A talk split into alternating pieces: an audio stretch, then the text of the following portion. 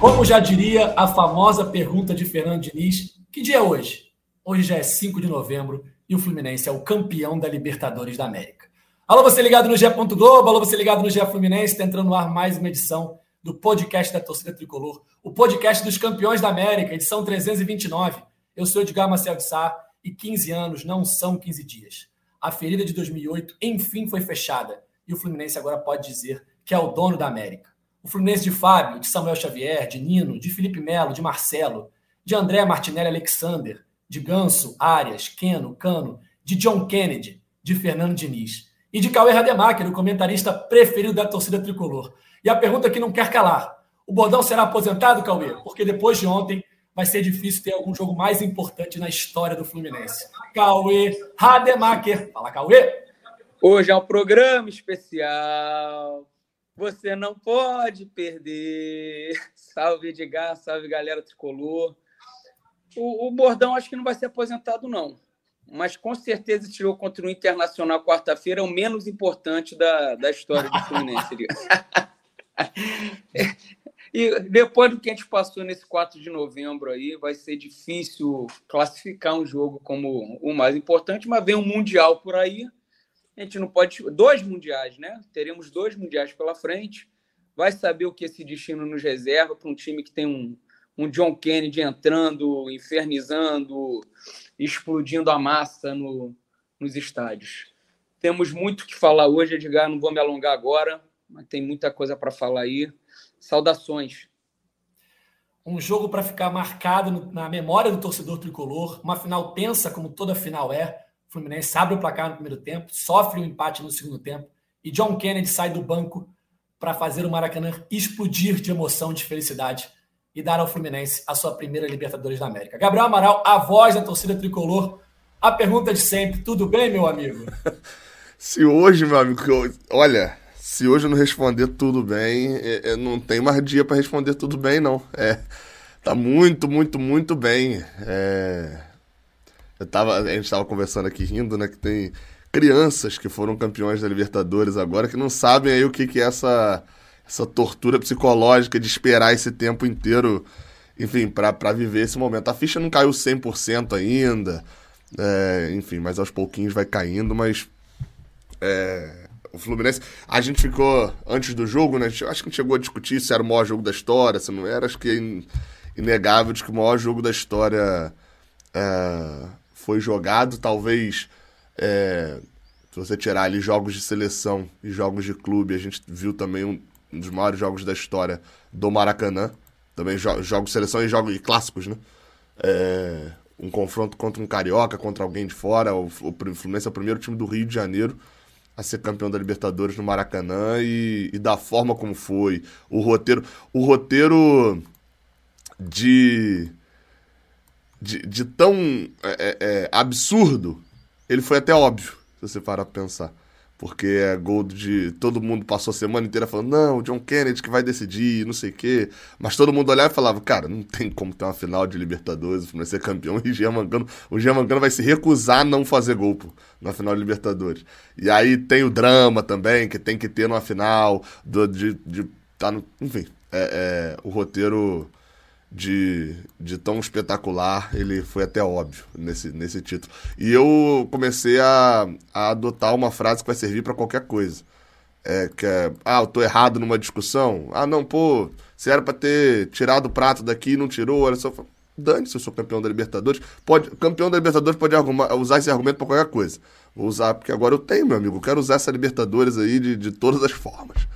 Enfim, fala, é isso. Sobre roteiro, e no último podcast, quem ouviu, eu falei que o roteiro é, ideal né, para a torcida tricolor seria um 2 a 0 com um gol de Germancano e John Kennedy fechando o caixão. Óbvio que ia ter um sofrimento, óbvio que ia ter um, um gol do Boca no meio, uma prorrogaçãozinha, mas o torcedor tricolor saiu muito feliz do Maracanã. O nosso quarto elemento do podcast de hoje é um membro que já participou muito desse podcast, que cobriu o Fluminense até pouco tempo, e quem é transferido durante a competição também é campeão.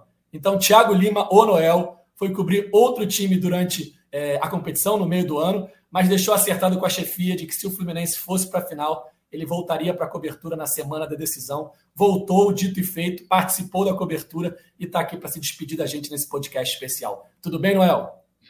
Fala, Edgar, fala, Cauê, Gabriel, torcedor tricolor que tá aqui. Tamo aí de volta. Não foi no meio do ano, não, rapaz. Foi até anteontem. Eu só não fiz a semifinal. Até os, os dois jogos do Olímpio eu tava. E de fato, é, teve essa mudança de, de cobertura, mas é, já tinha um acordo de que Fluminense chegando na final ia cobrir. É, e quem nunca quis uma segunda chance na vida, né? Não tô falando de mim, não, tô falando do Fluminense. O Fluminense driblou as leis da física, já que a máquina do tempo não foi inventada ainda, né? E aproveitou muito bem. Que jogo, que atmosfera sensacional. Minha primeira final de Libertadores é o segundo título de Libertadores que eu cubro, mas em 2019 eu não estava na, na final. Então, para mim, também vai ficar muito marcado isso aí. Vamos começar então, Cauê, com aquela lista que você tanto gosta, os abraços, porque hoje a lista está recheada. Tem muita gente para mandar abraço, que vou começar com a minha lista primeiro, Cauê. Gustavo Rodrigues, Gabriel Crispim, Daniel Viana, Daniel Sterne e o pai dele, o Rico Sterne, Pedro Curvelo, Arthur Saraiva, da Flu Maceió, Rodrigo Carvalho, o Daniel Arruda e o Cacá Buquerque, todos tricolores felizes aí. Grande Kaká. Kaká eu conheço. É teu amigo, Cauê? É, o filho dele joga bola com meu filho, então eu conheço ele bem. Tricolor, fanático. Pode mandar seus abraços agora que eu sei que você está cara, ó, Ontem foi fartura no, no, no, entorno do Maracanã, na saída, dentro do estádio. Falei, ó, Lucas, o Léo, Léo me cutucou na arquibancada antes do jogo, vai ser 3 a 0 O Léo errou o placar, mas acertou. Teve um Rodrigo que veio falar que ia ter gol de escanteio curto. Não teve. Agora não lembro se ele falou, eu que falei para ele. E, e, eu acho que foi o Rodrigo que virou para mim e falou: Você não falou que é no cinema, pô? Mentiroso.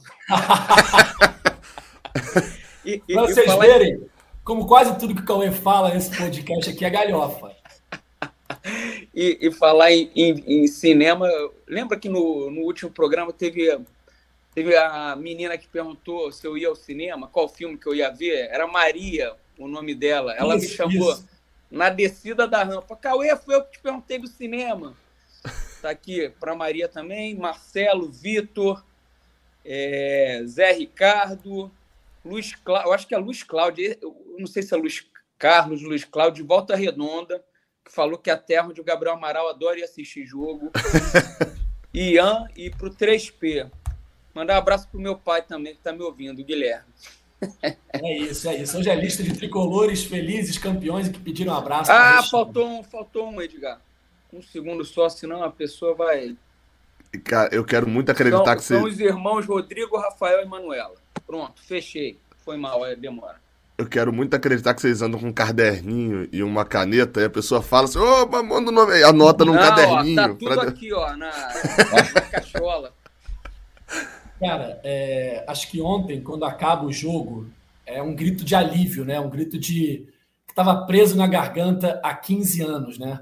É, aquela derrota em 2008 foi muito dolorida para o torcedor do Fluminense é, perder um jogo em casa, é, perder um título em casa, na verdade, o Fluminense ganha o jogo final, mas perde o título nos pênaltis, é, numa campanha maravilhosa para um adversário que era bom, mas que era potencializado pela altitude, e o Fluminense perde o título no primeiro jogo, né, perdendo de 4 a 2 fora de casa, é, e tendo que correr muito no Maracanã para conseguir levar os pênaltis e depois ser derrotado. Eu acho que ontem, Gabriel, assim, a, a sensação do torcedor tricolor é que é, 2008 enfim acabou e que no futebol é assim mesmo. Quando você perde, é, você dá valor na vitória, porque você sabe como é a dor de perder.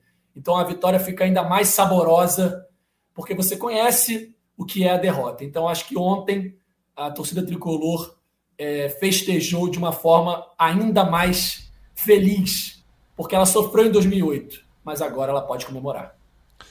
Não, é, é, é, é, uma, é uma verdade isso que você falou mesmo, Edgar. Enquanto você tava falando, eu tava pensando aqui, cara, que a, a, a, gente tava brincando, né? Que eu vi meu filho ali agora também, tava rindo que a minha mãe, minha mãe tava aqui em casa, tava falando, aí, ó papai, com um ano já sou campeão e tal.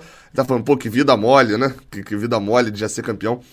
Mas, mas assim, é, eu acho que talvez a, a, a, a torcida do Fluminense tenha comemorado, pô, explodido tanto dessa maneira é justamente por isso, porque, pô, boa parte da geração, né, quase todo mundo da geração que viu o, o, a, a, o vice da Libertadores em 2008 com consciência, assim, né? Com, não é com um, dois anos, não. Mas viu e sentiu aquilo tudo, teve a oportunidade de ver o título. E, por outro lado, eu fiquei pensando assim depois também. Falei, cara, eu podia já ter nascido e o Fluminense já tem uma Libertadores, sei lá, tipo o Argentino Júnior, né? Tem uma lá atrás, em 85, não tem mais. E aí o Fluminense seria campeão da Libertadores. Eu, eu seria campeão da Libertadores, né? O tempo inteiro. Mas eu não teria vivido isso. Então, de certa forma, é, é, é, é, é um. O Fluminense vai ter uma relação com esse título que eu acho que no Brasil a gente não tem muito um paralelo na, na história recente. Porque quem foram os últimos brasileiros a serem campeões da Libertadores? O Atlético nunca tinha chegado à final, quando foi campeão. Não tinha essa relação ali que a gente tinha. É, é, Corinthians, a mesma coisa também. Não era um time que tinha campanha. Tinha, enfim, semifinais e tal, mas não tinha essa dor da, da derrota da final naquele momento. E é, é, dos últimos a ser campeões foram esses, né? Talvez o torcedor do Atlético Paranaense sinta, mas é uma outra realidade de, de, de torcida, de, de tamanho, de importância nacional também. É, é, é, ontem foi, foi meio bizarro, assim, cara. E ah, eu tive uma experiência ontem legal, porque eu fui como imprensa, né? Enfim, eu até tinha ingresso, mas é, dei pro, pro, pro filho do Fio. mas ontem a imprensa, uma, pegaram uma parte da imprensa e por jogar, o termo é jogaram mesmo. A Comebol jogou a gente no meio da torcida. Assim, na, no oeste inferior ali, na bandeirinha de escanteio. E não tinha. Botaram as tomadas, não tinha mesa, não tinha. Foi. E tipo assim, atrás de mim, eu tava transmitindo o jogo aqui, sentado na cadeira com o notebook no colo, atrás era a torcida. Então foi um negócio diferente de você. Eu vivi uma transmissão dentro da torcida mesmo. A internet segurou, Gabriel? Então. Aí tem um, botaram um Wi-Fi exclusivo pra gente, que não funcionava. Mas é o, o, que funcionou, inacreditavelmente, a internet do meu celular, o, o 5G, eu não vou falar aqui a marca para não fazer propaganda, mas funcionou perfeitamente. A internet do meu celular voou. Mas acho que foi a única, uma operadora só que voou. É, foi meio absurdo, assim. Mas enfim, é, é, então, pô, tive uma experiência dentro da torcida, foi uma visão diferente, assim, de. Pô, na hora que sai o gol da virada, a galera ajoelhando, é, teve um que começou a pagar promessa lá na hora, ou pelo menos decidiu criar a promessa. Então, a, a relação do, do torcedor do Fluminense com a Libertadores, ela, ela, ela era uma relação, e é ainda uma relação meio única no. no no Brasil, né? não vou falar no, no, mundo, porque na América do Sul tem uma, América de Cali foi vice quatro vezes, né? É um outro tipo de relação que eles têm. Mas tu tinha isso, assim, e, pô, na hora que é campeão ali, eu fui meio que andando, um cado, fui lá fora trocar a camisa e tal, não sei o que, eu ia andando e a galera passava gritando é campeão, falando, pô, a galera tá exaltada, e depois, caraca, é campeão, cara, Libertadores, com um negócio meio surreal, assim, na minha cabeça ontem. Eu, aí, teve uma hora que eu, não sei, no Noel acho que não tava perto, não, acho que era o Marcelinho que tava conversando assim com ele, eu falei, ah, não sei, da Libertadores. Aí eu dei uma travada, tipo, não é campeão da Libertadores. E não, a gente é campeão da Libertadores. Então foi, foi meio, meio interessante nesse ponto. A nossa relação era, era isso, e, e esse fato que você falou é verdade, assim. Tem toda, to, muitas gerações viram a derrota de 2008 e comemoraram 2023. É, e é um caso meio único, assim, no Brasil, na história recente. Cauê, é, tem abraço aqui no chat também, ó. O Matheus Olímpio mandou abraços especiais para o Ronaldo, o Hudson e o Ricardo Goulart. Eu, quem é o Ronaldo, cara? Ronaldo dispensou o Fábio, dispensou o Fábio. Ah, ah pô, foi bem o Matheus, hein? Matheus mandando essa, abraços especiais assim, também. Tem mais abraços aí também, né? o... Se for nessa onda, tem um monte. O, o Davi Laércio falou aqui, Edgar, recebeu informação que 15 horas hoje o time vai para as Laranjeiras encontrar a torcida. Sabe se é verdade? A gente não tem essa informação oficial ainda, né, Noel? Exato, é. é existe até uma. Estavam se, se falando de reunir nas Laranjeiras de fato de tarde, por volta de uma hora, mas aí já estão falando em três. Mas não está confirmado ainda, galera. Assim que a gente souber, a gente vai publicar aqui no GE para todo e mundo. Parece tá que já tem bastante gente na Laranjeira, né? De torcedor. Torcida. É. Tá no gramado já? Não, não, não. As redondezas, né? No clube, né? O clube está aberto. Ah, a sede. Sim. Cara, é, e falando assim um, um, pouco da atuação do Fluminense, a gente debatia aqui no podcast é, ao longo da semana, né, nas últimas semanas, como é que o Boca viria. E de fato o Boca não pressionou muito a saída de bola do Fluminense, pelo menos no começo do jogo. foi pressionar a partir de certo momento, acho que mais no segundo tempo, se eu não me engano. O Fluminense teve tranquilidade ali para sair jogando é, sem ser muito pressionado. O primeiro gol é um gol típico do dinizismo, um gol, aliás, já manjado do Fluminense. Eu vi no, no Twitter uma edição com quatro gols iguais do Cano, muito parecidos. Ele faz um gol assim contra o Corinthians, ano passado. É, ele faz um gol assim contra o Sport Cristal na estreia da Libertadores. É, eu ia falar desse. Uma... Que, é, só que ah? a assistência do. Eu ia falar desse do Sporting Cristal, que é, é o, o, lance daquele passe de sinuca, né? Do Marcelo, Isso. que ele vai igual um, o, um taco de sinuca. O, o, gol contra o Inter tem uma semelhança, assim, por mais que não vá atrás para cruzar para a área, é um cruzamento mais lateral, mas tem uma semelhança do chute dele, assim, né? Cruzado. E ontem, mais uma vez, a jogadinha pela direita, o Keno cruzando e o, o Cano fazendo um chute cruzado e abrindo o placar no Maracanã. Aí no segundo tempo, é, eu não sei se o Fluminense ficou mais nervoso, se recuou, mas o Boca passou a ter um pouco mais da bola. Não ameaçava muito, é verdade, porque o Boca não teve grandes chances criadas, assim, é, grandes oportunidades que a gente for lembrar assim de meu Deus, que grande chance criada. Mas aí, numa jogada de mérito total do jogador do Boca, o Advíncula acerta um chutaço e empata o jogo no meio do segundo tempo. E ali, do gol da Advíncula até o final do jogo, eu acho que foi o momento mais nervoso para o Fluminense. Assim, de talvez levar um gol e não conseguir nem para prorrogação. Então, acho que foi o momento mais tenso do Maracanã. Quando termina o jogo, você sabendo que tem mais 30 minutos, aconteça o que acontecer, eu acho que o Fluminense se tranquilizou e aí faz o segundo gol, que é um golaço também é, do John Kennedy, uma bola levantada de Diogo Barbosa, que quase fez um gol no finalzinho do segundo tempo. Eu não tenho, eu não tenho certeza se estava em posição legal. Ah, é, é, ah não, o, o Diogo, né? Diogo, é. O Diogo. Depois eu vou, vou procurar aqui. Me falaram que tava assim, que é, é porque, é, é, porque o, o, lance, esse lance que o Edgar tá eu, eu tô falando aqui como se a torcida não lembrasse. Cara, a torcida lembra desse lance do Diogo Barbosa porque eu acho que todo tricolor na hora pensou bem assim. Eu, eu, eu pensei assim, que é, eu não quero lembrar desse lance. Porque se eu ficar remoendo esse lance, significa que a gente perdeu. Ah, lá no Mas, assim, chat já estão falando que tava em posição legal. Aqui. Tava, tava legal. É, eu, a dúvida que eu fiquei. Não, tava, eu tô, eu, eu tô deixando passar o jogo aqui, porque assim, como eu tava lá e eu vi de um ângulo não tão bom, eu quero ver os lances assim, e esse era um que eu não tinha visto. Ô, Edgar, tem um de detalhe sobre esse lance, né? É que na minha cabeça, na hora, eu tava na, de frente ali. Eu tava na arquibancada, assim, tava paralela a isso. Eu achei, eu jurava que ele tinha cruzado rasteiro reto pro Keno fazer. E ele chuta pro gol, né? Chuta mal, né? Pô, e aí lembraram. Meia foi pra glória eterna ali, né? Pô. Nessa... o, o Cauê, e aí até o Marcelo Neves falou ontem comigo e eu falei, cara, eu não falei isso na hora porque eu não queria parecer maluco. Mas já que você falou, agora somos dois malucos. Tem um lance histórico que o Diogo Barbosa acabou de replicar, que é o do grandioso lateral Ivan. Ah, na Copa 2007, do Brasil, né? Mas foi comecinho de jogo, né?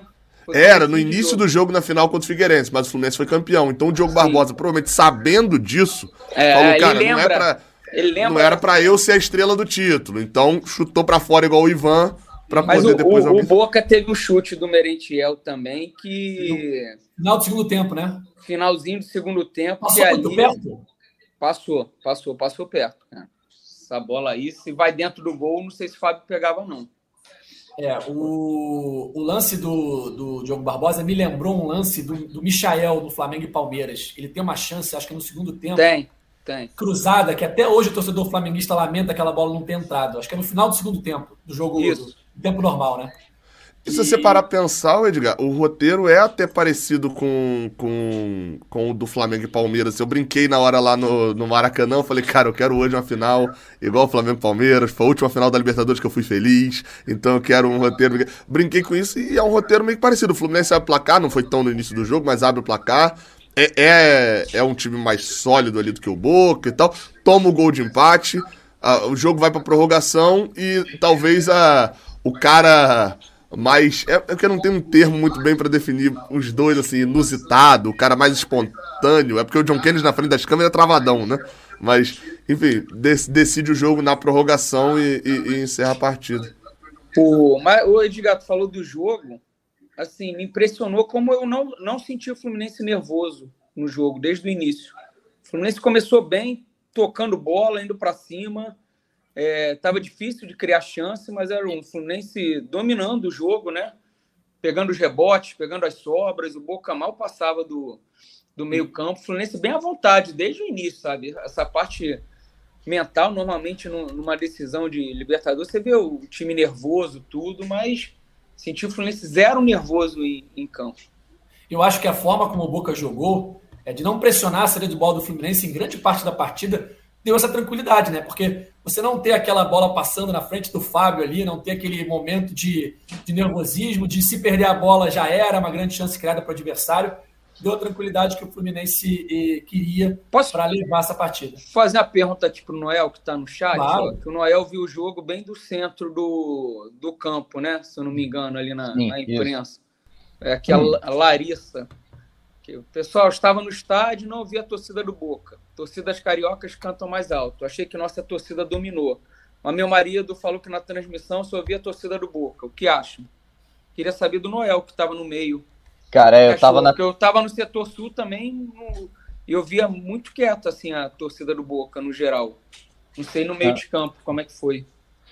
Eu tava no meio, exatamente no meio da tribuna ali, no alto do estádio, né? Então eu acho que eu tive uma sensação mais real do que que foi. É... Cara, as duas torcidas cantaram muito, assim. A do Boca cantou mais no início, a do Fluminense depois cantou, mas assim, ficou uma, uma batalha de fato de, de, de garganta, né, dos dois lados, para quem tava no estádio, foi nítido isso, a batalha. A do Boca cantou mais depois do gol. Depois do gol, teve um momento que aí eles cantaram muito ali. A torcida do Fluminense sentiu o golpe ali, né? Mas, cara, foi uma. Assim como foi uma batalha muito intensa em campo, cara, na arquibancada eu também achei. Assim, desde o início, a torcida do Boca sempre canta. A torcida argentina sempre canta, cara, sempre canta. É, mas a, a, torcida do Fluminense não deixou barato. Cara, aquelas bandeirinhas. Quem foi mal, Gabriel? Quem teve a ideia das bandeirinhas ali, uma em cada cadeira, foi. Esse cara merecia um busto na entrada das Laranjeiras ali. Porque Não, foi uma foi... ideia. A, aparência o Cauê de quem tava de fora. O, o, Noel deve ter essa mesma versão. De quem tava de fora do setor sul. Ela, ela. E eu achei interessante que eu entrei cedo, né? E a torcida do Fluminense não entra cedo. Então, assim, quando devia ter, tipo, o setor sul, vamos botar aqui 20 mil, quando devia ter tipo 11, 12 mil, as bandeirinhas já davam uma aparência de lotado. Então, é, é, é isso ficou legal também. Então, a, a, aí eu falei, quando tiver lotado, vai estar tá muito mais legal isso daqui. Ficou realmente muito bonito. Tem um detalhe só sobre Maracanã, né, que é aquela história do tipo... É, é, da sul você não ouve a norte direito. Então, to, to, e, e, da norte você também não ouve a sul. Então, todo Isso. time que, que vai, alguma coisa, fala, ah, nós calamos o adversário. É porque não, realmente não dá para ouvir. É... Essa, questão, essa, questão, Gabriel, que a, ah. que a Diana citou na pergunta sobre o microfone, da TV e tal, cara, isso é muito relativo, porque depende da, da transmissão, às vezes aumenta Exato. mais, aumenta menos e tal. A, a, única pessoa que consegue, de fato, ter uma, uma noção exata do que foi é quem está no centro do campo. Porque quem está na sul dificilmente ouve a norte, porque a torcida da sul está cantando no seu ouvido, quem está na norte vice-versa, está ouvindo ali o cara cantar no seu ouvido. Então você só ouve o outro lado quando é tipo gol, né? Você é, tem o outro lado vibrando e o seu lado está parado, mas para você ter uma noção exata, você tem que estar no centro do gramado para você conseguir ouvir os dois lados é, da forma correta e poder avaliar quem cantou mais e quem cantou menos. E aí, um detalhe. Não, um detalhe só sobre isso, Edgar, é que assim, esse jogo, em alguns momentos, é, eu, eu senti a torcida do Fluminense meio travada, e eu falei, cara, isso é normal. Eu, eu, eu até falei, cara, isso é normal. Por, por um detalhe. Não normal que aconteça direto, normal de acontecer numa final. E, cara, o torcedor do Boca. Tem dois detalhes. Primeiro, o torcedor do Boca que veio é o maluco. Torcedor que viaja, normalmente, tem uma parcela ali que são, é a galera que viajou para conhecer o Rio, mas é o maluco. Esse é o maluco. O que, o que vai em clássico lá quando tem 4 mil, igual Fluminense e Botafogo. Os 4 mil botafoguenses que estão lá são maluco. São aqueles caras vão se esgoelar, enfim. É, é igual então, casamento fora da cidade, né? Quando é um casamento que é uma viagem fora, as pessoas vão muito mais no clima do casamento que é quando é na cidade. A gente vai depois do trabalho pro, pro casamento. Boa comparação. E, e, ontem, quando, quando Não, e só outro, outro detalhe rapidinho, Edgar, que é, é do, e do nosso lado, assim, o Boca tava vendo a 12 segunda final. Esses torcedores já foram para Madrid, já vieram em São Paulo contra o Corinthians, contra o Grêmio, já viram o Boca a torcida do Fluminense, ah, isso faz cantar mais? Não, meu amigo. Isso faz qualquer mínimo detalhe você ficar na preocupação, numa ansiedade. Eu cheguei a falar isso na prorrogação. A torcida do Fluminense queria cantar, mas a garganta não deixava. O cérebro travava a, a garganta da galera. Então, a, acho que teve isso, a, acho relativamente normal também. E claro, a gente sabe também, final de Libertadores não é o público é, do estádio. Perguntei, eu perguntei pro Noel isso, porque eu da Sul, ali onde eu tava, também ouvia muito pouco a, a torcida quando, do Boca. Quando terminou o jogo, Cauê, deu para ver bem como é que estava a divisão do Maracanã, né? Porque a torcida do Boca vai embora. O Fluminense tinha mais da metade da leste e da oeste, um pouco mais da metade de cada uma. Então, a, leste, a, a, leste inferior era quase toda do Fluminense. Era 80-20. Era 80 a, superior, a leste inferior 80-20. A superior tava meio a meio, mas só que a parte de cima, assim, de onde tá a torcida do Boca, não tinha ninguém, assim. Então devia estar 60-40 ali na, eu, na eu, eu chutaria que no total, o estádio estaria uns 65-35 para o Fluminense. Até porque as únicas áreas vazias do estádio eram, em, entre aspas, do Boca, né? Porque eram áreas do oeste e da leste coladas na norte seria onde estaria ali torcedor do Boca. As áreas do Fluminense coladas na, na sul estavam todas cheias. Então eu acho que, assim, no geral, se tiver que falar como é que estava dividido o estádio, 65-35 para o Fluminense, assim, 65% de tricolores. É. 35%. É, acho que por aí. Eu, eu, eu, eu diria é, é, 62, 32. Não, porque aí você pega essa outra galera e a galera que não torce para nenhum dos dois. Não torce para nenhum ah, dos tá. dois e tava. E, e, o detalhe só sobre o setor lá que eu acabei ficando, ali é um setor meio que onde foi distribuída muita, muitos convidados e tal, da Comebol, né? E aí, tipo, eu tô ali, fui lá comprar água, do nada tá o Pedro Bial comprando água do meu lado. Aí de, eh, desci e tal, enfim, vários famosos estavam por lá nesse, nesse setor onde a gente estava transmitindo. Você tava, Gabriel, onde estavam os presidentes, né? O Fluminense convidou os presidentes vivos é, é, então, eu não sei se eles foram. Eu acho que o Celso Barros eu sei que foi. O Celso Barros tava, é. O, o Abad, o Peter e o, e o Orcades, eu não sei se foram. E eu não sei se era ali ou se eles estavam em algum camarote. Aí, aí eu não cheguei a ver. Mas, mas esse setor onde eu tava. Porque o que aconteceu na Oeste e na Leste também é, eram setores é, mistos. E aí eu falei, cara, normalmente num setor misto, o que é, o que é o setor misto no, no Maracanã? É, ah, eu sou tricolor, o Edgar é, é, é, flamenguista, vai ter o setor misto, e pô, vamos junto, vamos junto. E a gente vai, caminho do Fluminense, do Flamengo, senta na, na leste inferior juntos. Então você tem ali a massa misturada. Tem um bloquinho que fica mais pra cá, um bloquinho mais mas tem a massa misturada. Ninguém conhecia a torcida do Boca. Por aí. Então, a galera chegava, olhava para cá, tava o Boca, então ficou muito separado. Apesar de ter setores mistos, ficaram muito separados os, os, os pedaços ali. É, eu confesso que a gente já esperava que o Boca tinha uma qualidade inferior ao Fluminense, tá?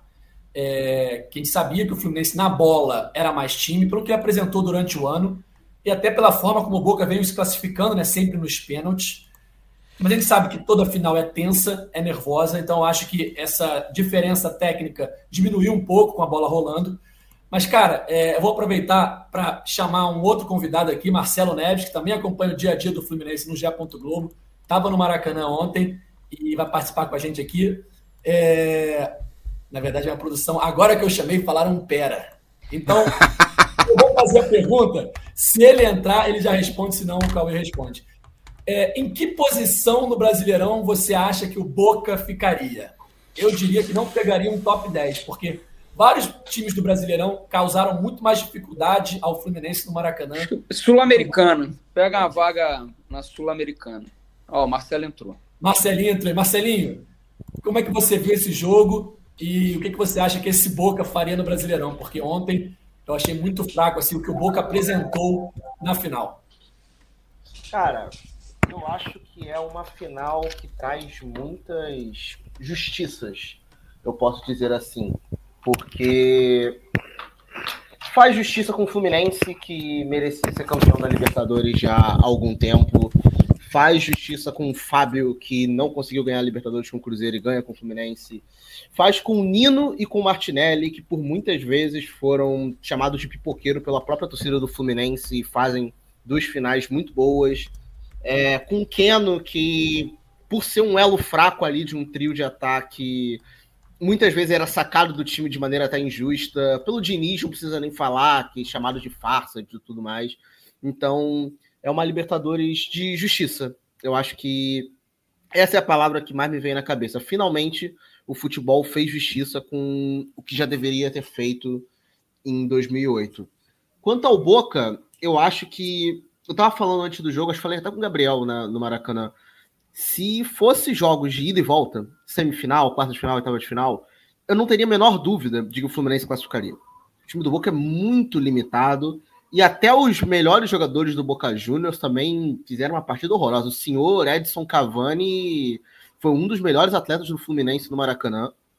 Então, eu não sei onde Boca estaria, mas eu acho que por ter uma profusão de vagas, talvez brigaria ali no meio de tabela, talvez por um G7. Mas eu acho muito difícil, por exemplo, pegar um G4 de Campeonato Brasileiro. É, acho que tem uma questão aí também que é o fato de de ser uma final e tal, e do, e do Boca ter enfrentado esse Fluminense também, né?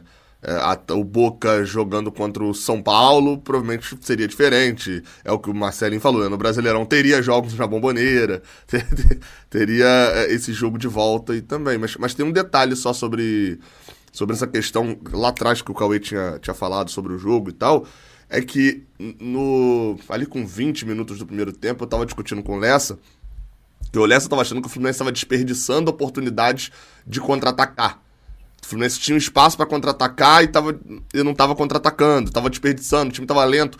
E, e, eu, desde o início, eu não achei isso. Desde o início, quando ele escala o Martinelli, eu falei, cara, o Fluminense vai querer ter a bola, ter a tranquilidade e não dar a bola pro Boca. O Fluminense não vai querer correr risco. Porque quanto mais tempo o Fluminense tiver a bola e não correr risco, mais chance tem o Ganso de achar um passe excepcional, o Cano achar um chute maluco para fazer o gol. E eu acho que o retrato do primeiro tempo foi esse: foi um Fluminense que tinha a bola, não fazia questão de atacar rápido, mas, não fa mas fazia questão de não perder a bola, de jeito nenhum. E, fez, e, Gabriel, o roteiro é esse.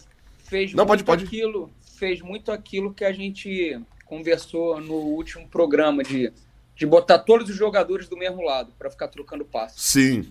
Foi sim. assim que nasce o gol também, né? A tabela do Arias com Keno, os dois do mesmo lado ali e o cruzamento chega no cano. O Fluminense fez isso muito e quase sempre pelo lado direito de ataque.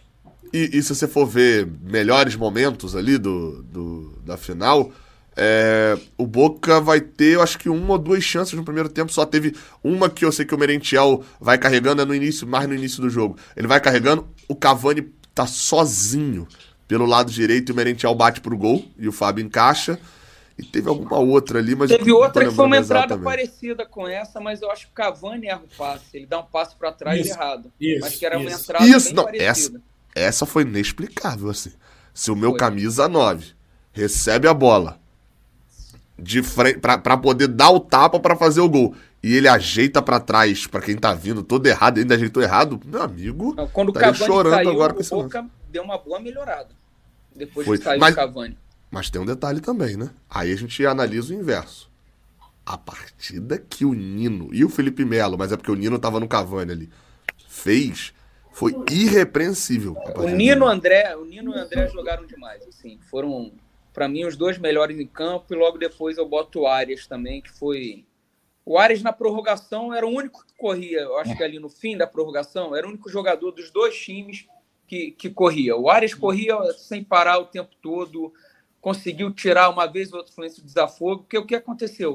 O Fluminense com um a menos, com a expulsão de John Kennedy, e depois o Boca tem um expulso. Beleza, ficou 10 contra 10, 9 contra 9 na linha, mas o Fluminense estava com três zagueiros.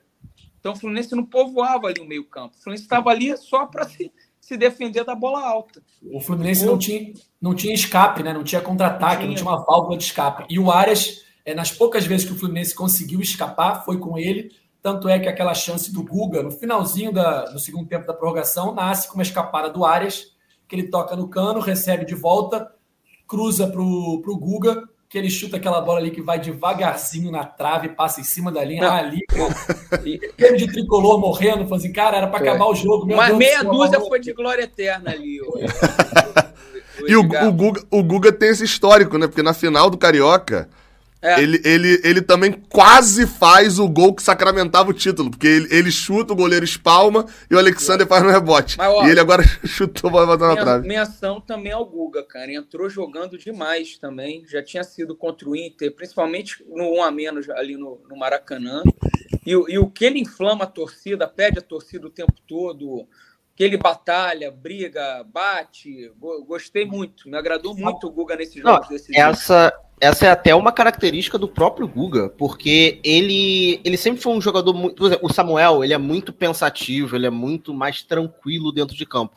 O Guga, ele, a carreira dele sempre foi muito elétrico.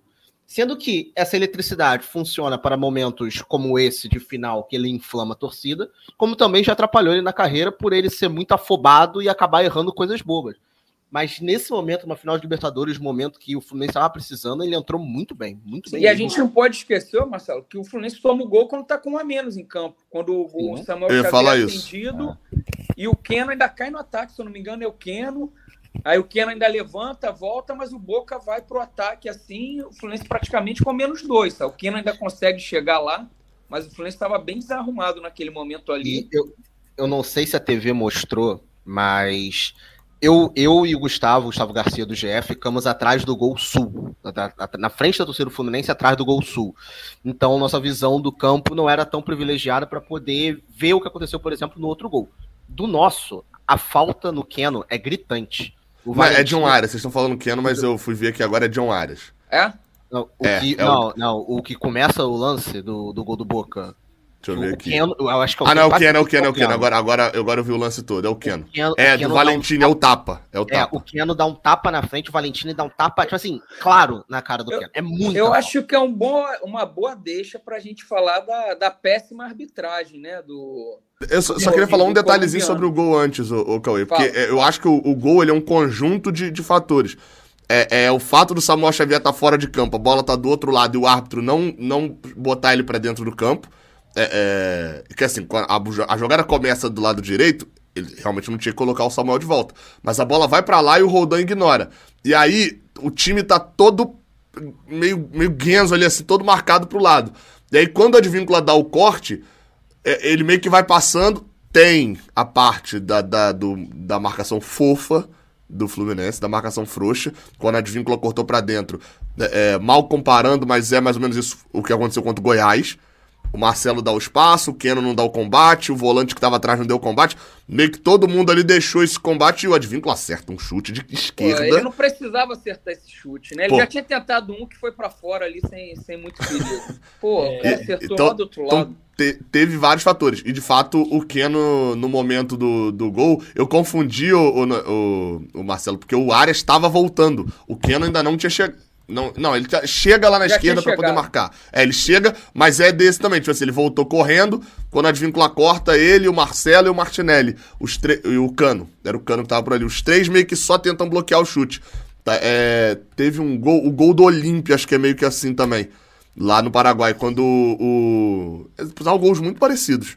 Quando o lateral esquerdo lado, né? corta né? para dentro, ele vai chutar, todo mundo do Fluminense bloqueia o gol, ninguém vai diminuir o espaço. É, é, mas, enfim, a arbitragem do seu Vilmar não, pô, assim, precisa um capítulo estádio, à parte. Eu não tive noção que o Ares tinha sofrido um pênalti. Na hora todo mundo grita, mas não tem replay. A internet, a internet só do celular do Gabriel que pegou. Pô, e pegou mas ninguém bem. no estádio pegou. Foi. Pô, aí depois tem a, o Ganso recebe a cabeçada do zagueiro. Sem falar foi, falta. Só teve falta no Cavani no primeiro tempo. O Cauê. A primeira foi... falta no Fluminense foi uma no Marcelo, que eu lembro. Não teve falta foi uma arbitragem. Eu fiquei brincando que o Vilmar Roldan ele deveria ser utilizado como é, é, a imagem padrão de arbitragem Comebol. Isso é uma arbitragem Comebol. É. E, e, é pro bem e pro mal, tá? Também. Não é que, tipo assim, ele perseguiu o Fluminense. Por exemplo, vem o final do primeiro tempo. Pô, primeiro tempo era pra... No Brasileirão, que dá o acréscimo real e tal lá, o primeiro tempo teria oito de acréscimo. O Roldan vai e levanta a plaquinha. Dois e encerra o jogo. Aí eu falei, cara, segundo tempo ele vai fazer o quê? Se tiver empatado, ele vai dar 5, vai acabar com 4,5 e vamos pra prorrogação logo, que eu não quero decidir jogo. O, o, o Vilmar Rodão vai fazer, tipo assim, é, é, é, é arbitragem com cara de comebol, que é aquela. Sofreu uma falta, é uma falta que vai deixar o cara sair cara a cara, ou seja, vai ser uma falta decisivíssima, dá a falta. Não deixa nem o lance seguir, pra não ter nem aquela de sair o gol. Sofreu a falta e é uma falta boba, deixa sem marcar a cara da Comebol é, é a arbitragem do Vilmar Roldance. Não, dizer, Gabriel, que revendo os lances, é, o lance do Arias, é, eu acho que Libertadores eles não dão esse tipo de pênalti. A gente já viu coisa muito pior do Fluminense nessa campanha que não deram pênalti. É, a cabeçada do Ganso era um lance passível de expulsão, né? Ele leva uma cabeçada numa. O tapa no Nino é bem mais fraco que a cabeçada que o cara É, dá no Ganso, exato. Exato. É, no segundo tempo, quer dizer, na prorrogação, tem o lance. é, Tem a expulsão do John Kennedy, que, cara, tá na regra, mas isso é um crime no futebol, cara. O cara faz o gol mais importante da carreira dele. Numa final de E Libertadores. ele não tirou a camisa, né? Ele foi Ele- abraçar a ele- família, parece que falou. É, Ele isso. Tá na regra, eu sei. Eu acho que a regra é errada. Sabe? Mas beleza, tudo bem, foi expulso. Mas agora temos que falar da jogada de mestre do senhor Marcílio é, ao conseguir a expulsão do Fabra no finalzinho do primeiro Quem é tempo da Marcílio, competição. Edgar? É o senhor Nino, o capitão Ah, do tá. Fluminense. O senhor Marcílio me arruma uma expulsão fundamental para o Fluminense é, conquistar o título. Porque ali, cara, já foi um ataque contra a defesa nos minutos finais, natural, o time está perdendo, vai se sufocar. Mas se fosse 11 contra, é, 11 contra 10, ia ser muito pior. E ali num lance em que é, houve um pedido de pênalti do Boca, né? Eles ficaram pedindo pênalti, aí há, há uma, um entreveiro ali, um empurra-empurra, e o Nino leva um tapa e cai. Quando o juiz chama o VAR, eu acho que não teve nenhum tricolor assim ateu no Maracanã, porque para quem estava no Maracanã, ficava a dúvida: foi pro pênalti? Eu, eu Foi falei isso. exatamente isso, cara. glória eterna ali. É, não, eu falei exatamente isso, que a, quem que tava. Eu tava fazendo a transmissão e eu- a gente não tinha o retorno de vídeo ali, né? Não tinha nem onde colocar o celular. Mas é, a galera tava no chat, tava vendo de casa e tal. Tinha uns que estavam vendo na TV e ouvindo a nossa transmissão. Então a galera tava falando: não, não, teve um tapa no Nino, teve um tapa no Nino e tal, não sei o que, vai chamar. Então quando chamou o, o, o Rodan foi pro VAR, eu sabia que era por causa do tapa. E eu ainda falei com o Léo, falei, cara, ninguém do Maracanã, porque normalmente quando o cara vai pro VAR pra anular um gol que o, o cara fez, a torcida aplaude e tal. Falei, ninguém aplaudiu, que deve estar todo mundo achando que é pro Não, pênalti. eu tava rezando pra ele não Cara. improvar sem saber o que que era. Pô. Tava falando, não, fica aquela aí, questão fica aí. assim, que- racionalmente, era muito mais óbvio que seria para expulsão do que para o pênalti, porque o lance do pênalti já tinha passado há muito tempo. Sim. Ficou ali um minuto, dois minutos. Então, assim, se fosse para chamar para o pênalti, eu já teria chamado. Mas não tem racionalidade nessa hora. A torcida estava em desespero. E aí, quando o árbitro vai no VAR, mantém-se aquele suspense no Maracanã, para quem está no Maracanã, né? Só que aí o Felipe Melo começa a vibrar no banco, se feito um maluco. E ali dá para perceber que é, uma, uma, é Coisa algo a boa. favor do Fluminense. Quando E começa, a re- a torcida. quando começa a revisão, o Marcelo sai dando soco no ar. Ali já deu pra ver que. É porque, que é a- porque ficou óbvio, né, Marcelo? Marcelinho, agora, só pra não parecer que é o Marcelo, que saiu dando soco no ar. Não, mas é, é, é, é porque é meio óbvio na hora que mostra a imagem, o Roldan mesmo vê a imagem por 30 segundos só e pronto. E, Foi e, e assim, recorde, foi recorde de. Ele E, olhou ma- uma e vez. mais uma vez a arbitragem comebol, né? Ele só expulsou porque o John Kennedy já tinha sido expulso. Sim. tá? É, sim, sim. E esse lance gera a já famosa frase do Nino: graças a Deus eu recebi aquele tapa ali. que, ele fala, que ele fala depois do jogo. Eu, eu- queria. Ainda vai falar de arbitragem, senão eu vou fazer uma pergunta pro Noel. Não, vamos poder mudar de assunto. Pode. Posso Noel, fazer vai- um, Né? vou fazer um último comentário só sobre o Vilmar Rodan, fala, então. fala. Que a, não, a arbitragem péssima, concordo. A única coisa que vai entrar para a história é que o homem adora dar títulos inéditos. O cara apitou quatro finais de Libertadores, foram quatro títulos inéditos. É mesmo. Então tem que parabenizar. Ele, ele, ele apitou as finais que deram título pro Corinthians, pro Atlético Mineiro, pro São Lourenço e agora pro Fluminense. Sendo que o Boca também conseguiu perder um título inédito para o Olímpia. Então juntou o árbitro que gosta de dar títulos inéditos para um time que adora tra- transformar time- clubes em campeões inéditos. O Boca, o Boca foi em finais contra mais títulos inéditos. Corinthians foi contra o Boca, acho que é 11 Caldas. Só- Ele disputou seis finais contra clubes que não tinham Libertadores e perdeu quatro. Olímpia, Olímpia, Corinthians, não vou lembrar o último, e Fluminense. Acho que é Once 11 Caldas. Caldas, né? Caldas, Caldas e Fluminense, isso. É, e ontem também temos uma frase é, profética de Fernando Diniz para John Kennedy, antes da entrada do John Kennedy, na qual ele fala: Você vai fazer o gol do título. E estava escrito, né, cara? É, é- é a, é a cara do John Kennedy fazer um gol de título, é a cara do John Kennedy fazer um gol de título e ser expulso da comemoração.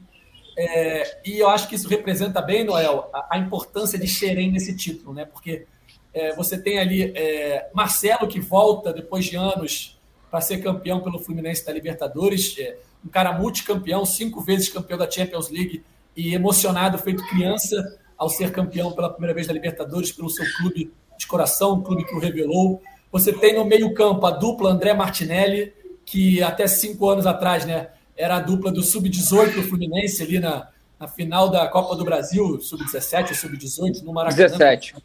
Sub-17. Era André e Martinelli, a dupla de volantes, e agora André e Martinelli são a dupla de volantes titulares para o Fluminense campeão da América. E você tem John Kennedy, decisivo, fazendo gols nas oitavas, nas quartas, na semi e na final. Eu acho que é, se Xerém já sempre foi importante para o Fluminense, Xerém tem a sua marca nessa conquista histórica, né? Com certeza. Eu acho que você ainda esqueceu de um nome, cara. Alexander. Por mais que ele não Alexander. tenha jogado ontem, fez, foi, Foi também importantíssimo na campanha. É, foi importantíssimo na campanha. Foi, antes da lesão, era um dos melhores jogadores do time. Ele não voltou no mesmo nível, mas, cara, Xerém. é, O Fluminense não tem orçamento para competir com os grandes orçamentos. A gente até mostrou matérias da- ah, antes da final, né? De que, pô, o Fluminense montou esse time com 30 milhões. Nove clubes brasileiros gastaram mais de 30 milhões só esse ano em reforço. Muito mais, né? Muito mais. O Flamengo foi mais de 200 milhões. Então, assim, cara, o Fluminense não tem. O, o Diniz cita isso também, né, na coletiva ontem. A gente fala, cara, geralmente, na maioria das vezes, quem tem mais dinheiro vai vencer. Mas não é ciência exata. Você, para você tentar é, impedir isso, bur- burlar isso, você ter chance, você tem que trabalhar muito. E tem que ter outros fatores. O Fluminense tem Xerém, que é até uma diferença do Fluminense comparado ao Botafogo, comparado ao Vasco. É, a base do Fluminense é muito forte e deu o suporte todo, né? Cara, ontem o André fez um partidaço. Eu, eu gostei muito do Martinelli também. O início do Martinelli eu achei que foi muito bem. O Alexander falando, eu achei que o Alexander poderia ter sido uma substituição no segundo tempo ali para você recuperar o meio de campo, né? Na, na prorrogação, então, quando o time já estava morto, estava sem perna. Mas o Diniz pensou o quê? O Diniz pensou na bola aérea, cara. O Boca vai ser só chuveirinho, eu vou botar mais um, uma torre gêmea lá na área para conseguir atirar as bolas. Deu certo. Né? Deu certo. É, é, é, tem um detalhe só sobre essa montagem. Lembra que é óbvio que assim, a galera às vezes fala assim: ah, o Fluminense não gastou só isso em contratação, porque o Fluminense pegou jogador que estava sem clube e pagou salário. Mas o Flamengo também não gastou 200 milhões só é, é, nesse ponto. Tem os salários depois que também são astronômicos, né? Você compara isso com as folhas também. É porque se não se fizer, por exemplo, essa comparação sem os salários, parece que o time do Fluminense nesse ano é melhor que o do Palmeiras. Porque o Palmeiras também gastou muito pouco, né? Contratou Tem- tem- muito pouco para esse ano. Tem duas coisas em, cima do Pode que o Noel falou. É, primeira, é, ele falou: ah, o Diniz disse isso porque o Fluminense não tem dinheiro para contratar. Eu acho que justamente pelo Fluminense não ter o, o poder financeiro dos outros, o Fluminense tem que ter um técnico como o Fernando Diniz, que faz diferente, sabe? Tem que inventar, né? É, se vai inventar, às vezes vai dar errado. Eu critiquei muito ele aqui contra o Inter no primeiro jogo, jogo de ida, pela escalação. Mas 80% das vezes eu acho que a gente vem aqui e elogia a coragem, a forma. A gente chamou outro dia de uma bagunça arrumada, sabe? Todo mundo. O cara pode estar fora de posição, mas ele sabe exatamente o que está fazendo, o outro sabe o que ele está fazendo. Martinelli entra, ele sabe que ele tem que cobrir o Marcelo, sabe? Todo mundo sabe o que tem que fazer, sabe? O Fluminense tem que ter um cara diferente. Porque se tiver um, um, um igual aos outros, que vai lutar só para não perder o emprego, para jogar fechadinho ali, o Fluminense não chegaria onde chegou. E o Mário sempre falou também que é muito mais fácil, ele falava isso sempre, é muito mais fácil você ganhar a Libertadores que ganhar o Brasileirão sem dinheiro, o dinheiro dos outros. Mata-mata. né? Para o Brasileirão, você tem que ter um, um elenco enorme para substituir tudo e, e Libertadores é mata-mata. Eu queria saber do Noel quanto, ou do Marcelinho, né? Quanto o Fluminense recebeu esse dinheiro aí, porque depois tem Mundial, pode ter vendas aí, o Fluminense provavelmente o, o- pode perder jogador, né? Resistiu esse ano, mas André, Nino, dinheiro grande. Eu tô- vou ter que lembrar que eu vou abrir até a matéria. Então, é- é, eu, eu tava com essa dúvida aqui do valor. Então vou começar já com a dúvida. Falou, Vai. eu tenho Por- aqui. porque o divulgado e tal, início do ano, é que a cota do campeão era 18 milhões de dólares. Só que ontem o cheque que foi lá pra, pra mão da galera do Fluminense tava escrito 21 milhões, a galera me falou isso hoje. É, é, e aí, eu, porque eu, eu- todas as, as divulgações no início do ano era de que a cota era de 18 milhões de dólares. Mas aí 3 milhões de dólares é troco também, né? A gente tá, tá aí, tá esbanjando dinheiro hoje, então. Será que é porque. É, Ah, não, isso é, isso é só a final, só pra deixa- deixar claro. Tem que, tem que É. deduzir as multas, hein? Não, a, a Comebol ontem foi multada um monte de vezes, né? Teve sinalizador no estádio, a Comebol tem que passar mais. Passa mais dinheiro, multar a Comebol. Teve confusão lá no entorno, isso tudo a Comebol tem que, tem, que- tem que ser multada. Em números, a campanha do título rendeu 27 milhões de dólares, o que dá 136 milhões de reais. Na final da competição, até antes da final da competição, eram 9 milhões de dólares, cerca de 45 reais. Então, basicamente, saiu de 45 para 136 em um jogo. Então, esse é o valor que o Fluminense vai arrecadou com o título da Libertadores a margem de erro é de alguns milhões para mais e alguns milhões para menos. Levando, né? Porque também isso tem dedução ali também, imposto, taxa e não sei o que que é Comebol ali, multa, né? Porque, porque isso daí, ô Marcelo, eu acho que já, não sei se essa, essa, essa matéria já fizeram descontando aquela, aquelas multas que a Comebol aplica, não, que é deduzido dessa foi... grana. Não, a matéria foi do total, total de é, pela Comebol, porque até porque a multa, algumas cabem recursos, outras não, é, então é. não dá pra gente falar isso. Cauê, você falava sobre o Diniz, sobre já ter criticado ele. O gol ontem do título sai no 4-2-4, né? Era André Lima e aí os quatro atacantes, Área, Keno, Arias, Keno, Cano e John Kennedy. É, e eu acho que a gente já falou aqui muito de vários jogadores, é, do Nino, que fez uma partidaça. Também não tem como não falar um pouquinho de Felipe Melo, é, toda a importância dele nessa conquista. É, ele sendo titular, né? Ele sendo campeão como titular eu não lembro se no Palmeiras ele chegou a ser. Não foi. Ele foi né? reserva. Eu acho que ele entra no finzinho do, do, do, Palmeiras e Santos. E no Palmeiras e Flamengo, não lembro se ele entrou em campo. Eu acho que ele não entrou em campo. E, e ele que chega ao Fluminense, né, muito contestado por muitos torcedores, pela idade e tal, pela é, carreira no sentido de polêmicas, de enfim. E ele, ano passado, depois da lesão, parecia que seria um coadjuvante esse ano mas ele dá a volta por cima, vira titular, é campeão como titular. E, cara, o cara foi três vezes campeão da Libertadores em dois anos e dez meses. Porque, para quem não lembra, a Libertadores de 2020 ela é decidida em janeiro de 2021. Então, de janeiro de 21 a novembro de 23, ele ganha três Libertadores. Então, assim, é aquele tipo de jogador vencedor que ajuda muito na liderança do elenco, né, Cauê? Sim, fede a título, né, Edgar? Tava jogando bem, e, e, e, foi, a saída dele foi ruim, principalmente foi com cinco minutos, se eu não me engano, do, do segundo tempo. Foi. Você já queima uma, uma substituição ali. Uma mas eu acho que foi de propósito, não, Cauê? Me, me, me, pareceu um pouco de cara, tipo Pô, assim. já tá era pra. já era para amarrar o jogo, não sei. É, é, na hora eu pensei, cara, eles estão gastando uma pausa com isso. Mas me pareceu é, que era assim: é. entra, com três minutos tu cai, que a gente já ganha mais dois, três minutos que o Roldan não vai dar lá na frente. Não sei. Por, porque você perder uma pausa é, é ruim, né? É, é porque eu não, não, vi um lance dele sentindo, por exemplo. É, o, assim, no comecinho do jogo, só sair do Felipe Melo rapidinho, o Diogo Barbosa começou a aquecer, né? Parecia Sim. que o Marcelo tinha sentido Sim. alguma Isso. coisa, mas depois... E depois o Guga voltou. aqueceu também. Isso.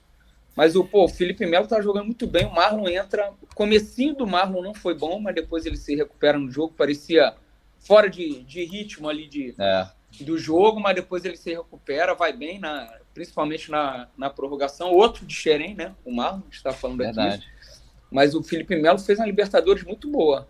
A partida dele contra o Olímpia lá em, em Assunção, contra no, no 3 a 1 eu acho que ele até sai no segundo tempo, né? Durante o segundo tempo contra o Marlon, mas ele jogou muito aquele primeiro tempo de pressão.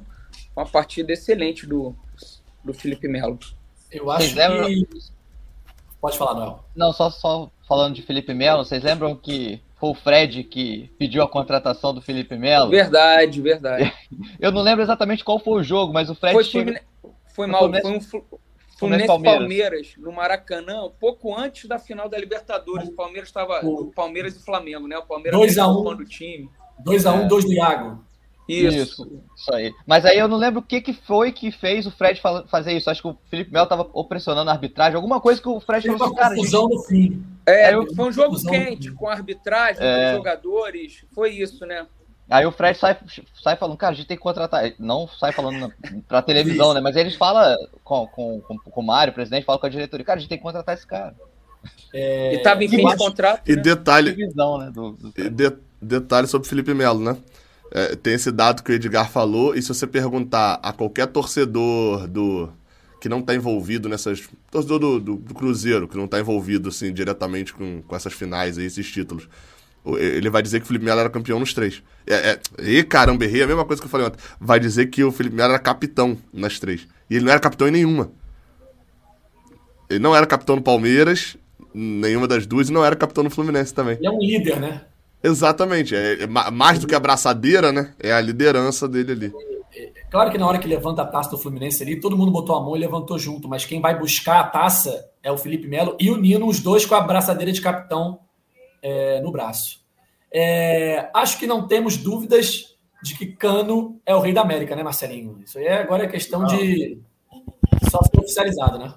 Mas é, o Barco até... jogou muito, gente. O Valentim Barco também tem chance, tem não? Eu vi no Twitter um cara postou a foto do Barco e falou: Esse maluco aqui jogou? O pessoal nem lembra do cara em campo. É, eu até achei estranho, porque normalmente a Comembol entrega o prêmio de. Aí isso aí, quem a gente estava na coletiva, eu admito que não, não prestei atenção, ou pelo menos não vi. A Comembol normalmente entrega o prêmio de melhor da Libertadores e de melhor em campo já na final. É, eu, eu tinha essa ideia eu também. Eu não, não, vi nenhum troféu ali perto do Arias. Não teve esse não? ano. Não teve. É, então, a, a Comebol não vendeu os name rights dos prêmios, então esse ano não teve. Mas, mas o Rei da América tem todo ano. É, Ainda vai o... ter, alguém vai eleger. É, não. que isso, Porque tem. Cara, isso é muito ruim, é de tão ruim é, é, que fica bom. Tipo assim, ó, se a gente não ganhar dinheiro com prêmio, não tem prêmio. Não, porque tem, tem dois prêmios de Rei da América. Um é o feito direto pela Comembol, que é uma votação que normalmente eles anunciam já, que eu não consigo vender o Rainy Right. E tem o outro que é o do É o País do Uruguai, que eles organizam também em parceria com a Comebol e publicam em votação de jornalistas. Como a Comebol não conseguiu vender os direitos e só vai ter o, da, o do El País, eu duvido muito que o Germancano não vai ganhar. Pô, é o artilheiro da Libertadores, gol é, no final. Todo, todo, é campeão, todos os atributos, todo aquilo, você vai elencando argumentos, todos os argumentos o Germancano bateu. Então não tem como não ceder. Talvez seja é. até o, o, o, rei da América mais incontestável dos últimos anos, até. E, e, não só pelo que ele fez, mas também por, por você não ter outros, outros grandes jogadores do continente não terem feito um ano tão destacável assim, né? Então você tem um cara que fez um absurdo, fez tudo, cumpriu todos os requisitos e tal, e você não ter outro nem que chegou perto, talvez incontestavelmente. Porque, por é. exemplo, eu penso em 2019 que o Gabigol decidiu uma Libertadores, foi o artilheiro da Libertadores e tudo mais mas no lado do River Plate, o, o Rafael Borré também tinha feito uma grande Libertadores. Então tinha aquela discussão de quem ia ser o, o melhor, rei da América. Se o River fosse campeão, ia ser o Borré. Se o Flamengo fosse campeão, ia ser o Gabigol. No Cano, se o Boca fosse campeão, eu não duvidaria do Cano ser o rei da América. Não, a gente, a gente falou, a única hipótese era, era o Boca campeão com o Romero pegando pênalti. Que aí você é. tem uma, uma história. Tem uma história. Fora isso, muito difícil. Fora isso, o Cano provavelmente seria o rei da América mesmo se o Fluminense não tivesse sido campeão. Teve uma, uma outra curiosidade ontem, na, na comemoração do Fluminense, Noel, que até rendeu matéria no GE. Globo, né? Porque a taça que entra em campo junto com o Fred, com o representante do Boca Juniors, é, era uma, né? Que é a taça é, original. E a taça que é entregue ao Fluminense é a mesma taça, mas com uma mudança. Eles colocaram um, um metal ali entre a, a taça e a base que era uma estrutura com quatro câmeras, que provavelmente vai gerar um vídeo da Comebol, enfim, para as redes sociais, para YouTube e tal. Mas era uma, uma mudança perceptível na taça. Muita gente ficou falando nas redes sociais: por que entregaram essa taça diferente ao Fluminense? Porque entrou uma taça, é, a original entrou no começo do jogo e essa aqui entrou para a comemoração, era diferente. E aí a gente subiu essa matéria no. Globo, né? Explicando. Exato. É, Galera, calma, o Fluminense recebeu a taça original, está com a taça original, inclusive foi no, no Esporte Espetacular hoje, né, no estúdio da, da TV Globo. É, e essa taça o Fluminense devolve para a Comebol, não sei com quantos dias. Sei que ele tem que devolver e depois ele recebe uma réplica para colocar na sala de troféu. Mas é a mesma taça. Olha aí, ó.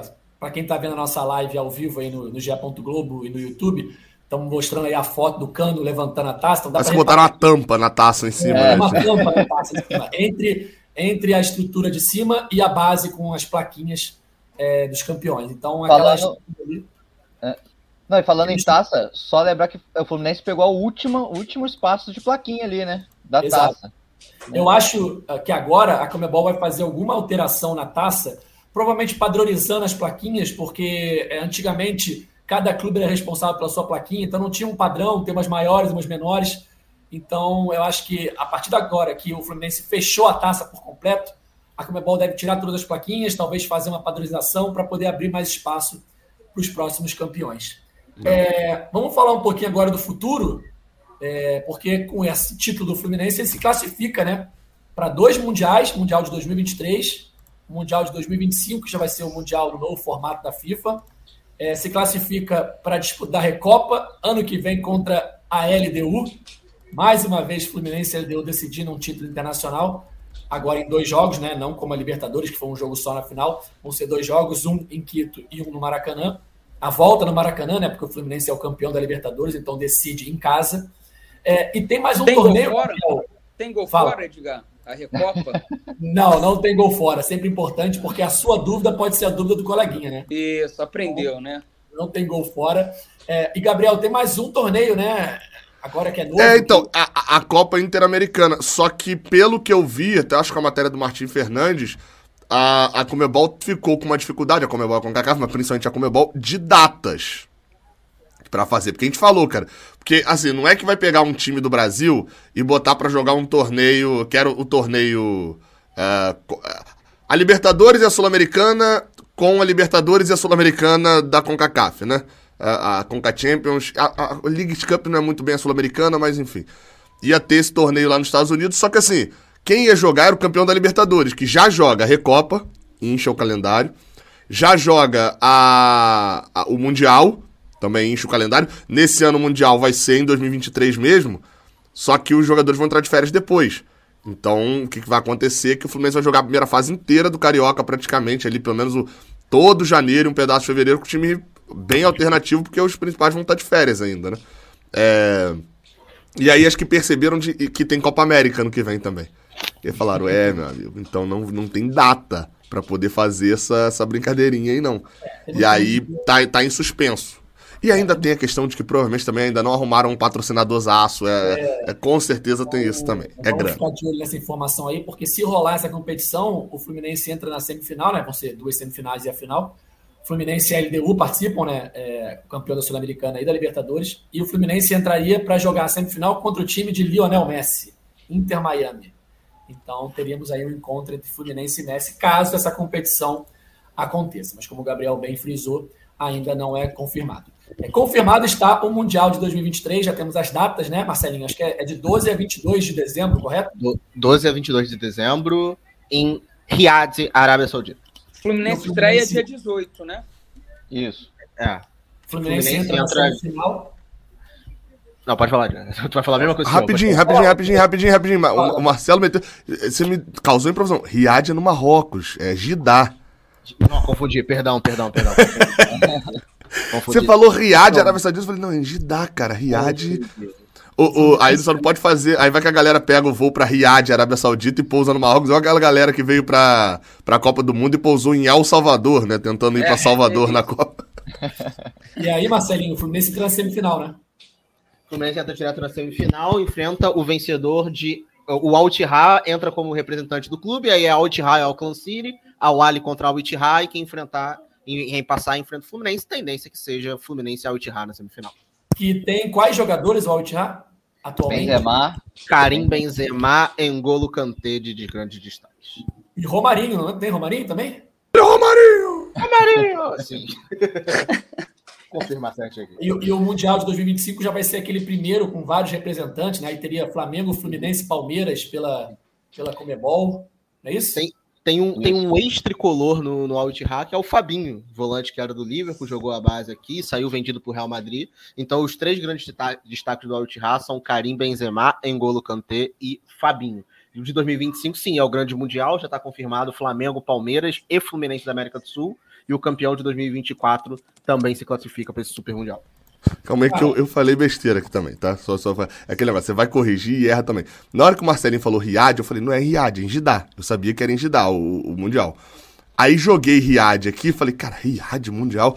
Aí a primeira coisa que apareceu foi não sei o que, de uma casa de marroquino. Aí eu falei, Riad não, Riad é no Marrocos, então o Marcelinho confundiu porque foi o último Mundial. Só que Riad é Arábia Saudita. É, só era a casa de marroquino de alguma coisa que tinha que apareceu. Mas o Mundial é em Jeddah. De qualquer maneira, o Mundial é, é, é em, em, em mesmo. É, acho que todos os jogos são em dois estádios, se eu não me engano, o, o Mundial. Bom, eu sou muito bom de geografia. e vamos, vamos encaminhando a reta final do nosso podcast. Uma coisa que eu queria falar também é ontem a música está né, tá escrito de vez entrou aí para a história do Fluminense. é, um mantra dessa competição né, para o Fluminense, principalmente a partir da semifinal. E, cara, é, claro que todo torcedor estava ansioso, estava nervoso, mas, cara, é, só não via que o Fluminense quem, só não via que o Fluminense seria campeão quem não queria, porque eram muitos sinais, assim, estava muito escrito, né? Como diz a, a, a, o título da música, estava muito escrito é, vários sinais, várias coisas que davam a entender, davam a crer que tinha chegado de fato a hora com uma música que a torcida canta. É, eu não vou lembrar de cabeça aqui todos os sinais, mas tem uma tuitada é, que eu queria é, lembrar aqui de um torcedor do Fluminense que ele tuita o arroba carlosmno underline.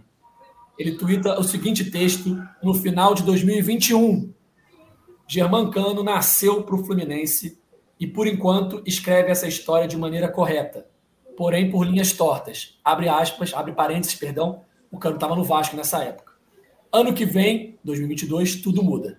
De fato, 2022, o Cano vem para o Fluminense e escreve sua história de ídolo do, do tricolor.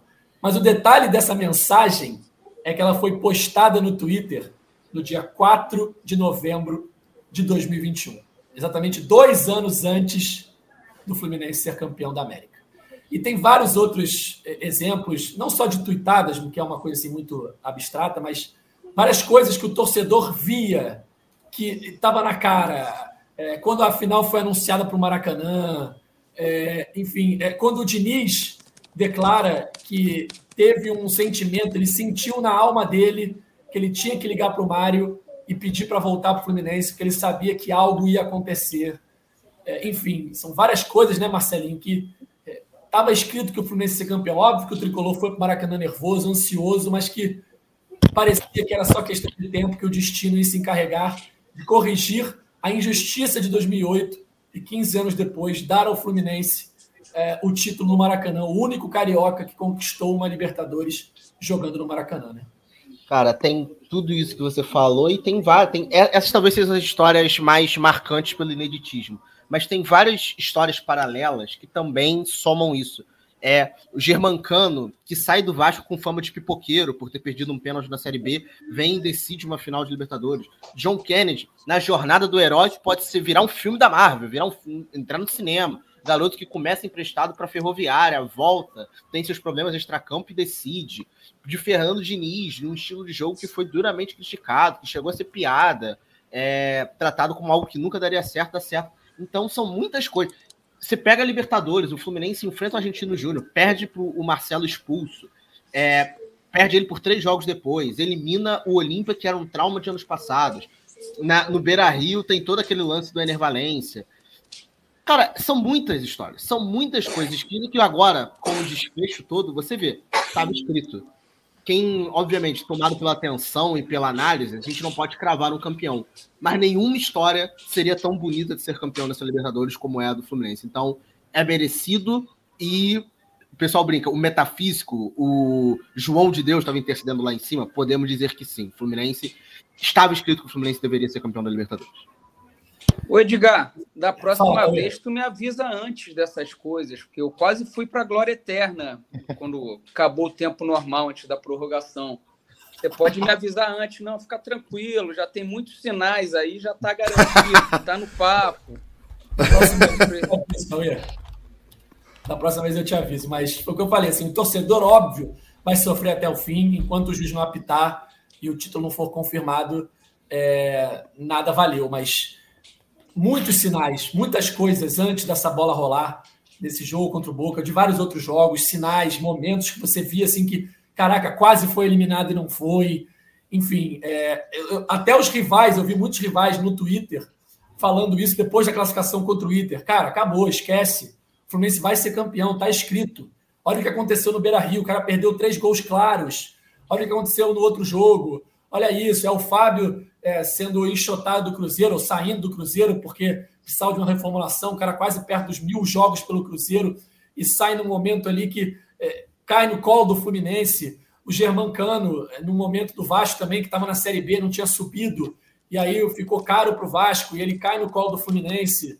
Enfim, vários detalhes, várias coisas que são é, vão construindo essa história desse destino é, de 15 anos depois a final no Maracanã e o Fluminense tendo a chance de estar nela e que é, conseguiu escrever agora o que não conseguiu escrever em 2008 e reparar uma injustiça, né?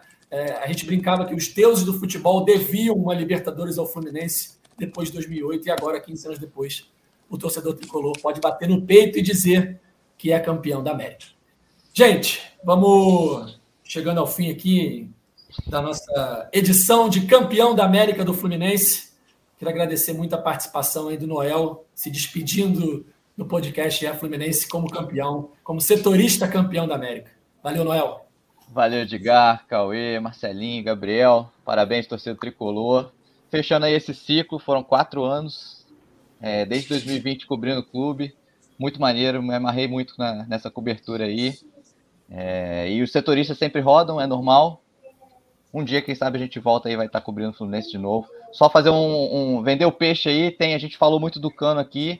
Tem um perfil, perfilzão do Cano no ar lá no GE. Quem quiser conhecer mais a fundo ainda. É a história desse cara que vai estar ali agora dividindo prateleiras com Castilho, com Fred, Assis, Washington, entre os maiores ídolos do Fluminense. Sem dúvida, Germancano eh, já tinha sido decisivo em títulos cariocas, mas agora decisivo na Libertadores. É, tá de vez no hall de grandes ídolos da história do Fluminense. Ah, é, Fala. Diga, só, só, isso está no perfil do Cano, é, quem for lá ler, mas só para só adiantar aqui um, um spoilerzinho, é, um bastidorzinho do Cano. Quando, lá no Defensores del Chaco contra o Olímpia, no jogo da volta, jogadores em campo ali, quando sobem para o gramado, né, para reconhecer o campo e tal, é, o cano em pé, aí a torcida do Olímpia já estava no estádio, aí eles começaram a gritar, é, no tiene Copa, no tiene Copa, provocando, né, não tem o título, né, o Fluminense nunca teve uma Libertadores, e assim, todo mundo ficaram olhando, né, aí o Cano olhando compenetrado, quando ele, Cano volta para ir para o vestiário, ele passa no, no ouvido de um dirigente e fala assim, fica tranquilo, esse ano vocês vão ter. É isso, é isso. Germancano que marcou gols em todas as finais que ele disputou pelo Fluminense, né? Final do Carioca 2022, final do Carioca 2023 e final da Copa Libertadores. E não perdeu nenhuma. E não perdeu nenhuma. Bicampeão carioca e agora campeão da Libertadores da América. Valeu, Marcelinho. Grande abraço. Valeu, Edgar, Cauê, Noel, Gabriel, todos os tricolores que vão comemorar, que em breve espero que estejam comemorando na rua junto com a equipe. Se o Noel destacou o Cano, eu quero destacar o John Kennedy, que marcou nas oitavas, nas quartas, na semi e na final da Comebol Libertadores. Então, torcedor, o que vai nascer daqui a nove meses de German Kennedy é brincadeira. Então... vai ter matéria no Olé, vai ter matéria no Olé, igual teve eles surpresos com o Riquelme, a quantidade é. de Riquelme que tem aqui, vai ter muito German Kennedy, é. torcedor do River Plate, na Argentina. Ah, e, e você, falou de Riquelme, aproveitando que a gente falou de Felipe Melo antes, Felipe Melo igualou o Riquelme em número de Libertadores, os dois estão com três Libertadores, então para mostrar o tamanho, só que o Riquelme, o Felipe Melo conquistou em menos de dois anos. É, então é impressionante, em menos de três anos. anos. É, menos de 10 anos. E quando a gente falou isso do Felipe Melo, o cara foi com 37 anos, ele não tinha nenhuma Libertadores com 40 ele tem é, 3. Ele foi então, e aos 40. Então, é, impressionante. Parabéns a todos os colores.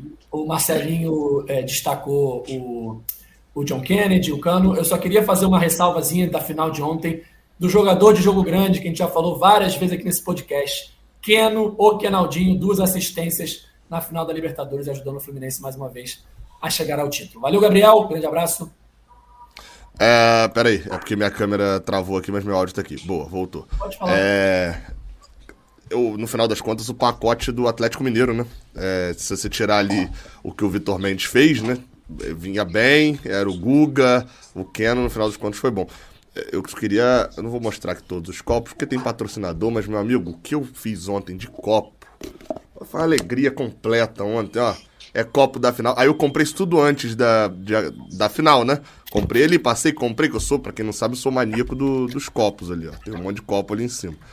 E aí eu olhei pra esses copos no chão depois que o Boca empatou. Falei, cara, o que, que eu vou fazer com esses copos? Vou jogar fora, vou.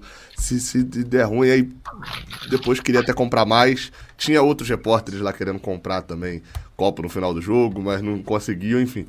É, e se for para destacar um jogador também, vou destacar o Marcelo. É, vocês destacaram aí, o Marcelo tem cinco Champions League e tava chorando feito criança ao ganhar a sua primeira Libertadores. Entra para aquele seleto grupo, né? Que eu não vou lembrar agora todos que, que tem Champions e, e Libertadores, mas ele entra para aquele seleto grupo que tem, que tem essa, esses dois títulos e sem dúvida nenhuma o de ontem com um sabor é, especialmente especial. Valeu. Valeu, Cauê. Valeu. Tenho três coisinhas rápidas para falar. A torcida tem que decidir qual vai ser o destino da música Vamos Tricolores, porque a hora chegou. Eu vi uma boca é sobre isso. É, chegou a hora de ser Bida Libertadores, como é que vai ser? Eu vi, não, eu vi uma boa que era botar um mais uma vez depois. Ah, é, vamos, tá, tricolores, chegou a hora, vamos ganhar Libertadores mais uma vez. É, essa eu aí achei, é achei ok. É. Achei ok. E outra coisa, tem muita gente que falava, não, preciso desse título da Libertadores para tirar um tempo de Fluminense, parar de ir a estádio, vou me aposentar. Cara, agora que é a hora de ir, porque agora você vai leve, vai, vai relaxado, título atrai título, então não, não, não tem essa não.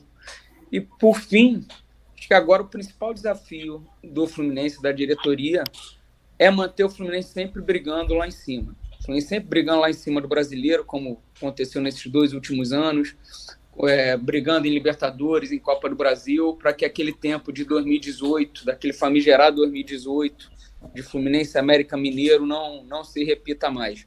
Aquelas vaca magra, aquela angústia, você ir para o Maracanã para é, sabendo que se perder vai ser rebaixado e o clube praticamente vai. O clube entraria ali como no espiral que entraram Vasco, Cruzeiro, Botafogo, enfim. Fluminense, o desafio, eu acho que é se manter agora lá em cima, brigando sempre em cima. Perfeito, Cauê. E tem que fazer bem uma reformulação que vai ser necessária, né? Porque alguns jogadores importantes vão acabar saindo, é natural. O André, por exemplo, que recusou proposta milionária da Premier League no meio do ano, é muito improvável que ele não saia do Fluminense no começo da próxima temporada. O Nino está com proposta aí da, também noticiada né, da Premier League. O Arias vai, vai atrair atenção e tal. Enfim, é, peças-chave desse elenco podem acabar deixando o Fluminense, então é, tem que é, repor muito bem né, para continuar nesse caminho muito bom dos últimos anos. Bom, galera, é isso. Fim de mais uma edição do podcast GE Fluminense. É, estamos de volta na próxima semana, logo depois de Fluminense e Inter, aquele jogo que Cauê deve classificar como o menos importante da história do Fluminense. Ó, o bordão não vai acabar, mas esse Fluminense e Inter é o jogo menos importante da, da história do Fluminense, sem dúvida nenhuma. Perfeito, estaremos de volta aqui então, logo depois de Fluminense e Inter. É quarta-feira o jogo, né, Noel? Marcelinho, não lembro de cabeça agora. Hum, quarta-feira, né? Quarta-feira, né? Quarta-feira no Beira Rio. Fluminense voltando ao Beira Rio pela primeira vez depois da classificação heróica na semifinal. Teremos aí então Fluminense Internacional, Internacional e Fluminense na próxima quarta-feira. Então, quinta-feira, estamos de volta aqui com mais um encontro marcado e mais uma edição do nosso podcast GE Fluminense, o podcast do torcedor tricolor.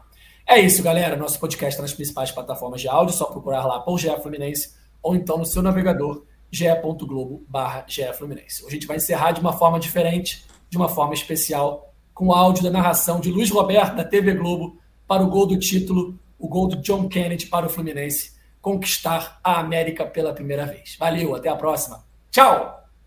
O clima é de tensão no Maracanã. Diogo Barbosa. John Kennedy devolve no Diogo Barbosa, tentou levantar para o Keno. Keno arrumou para o John Kennedy. Que golaço!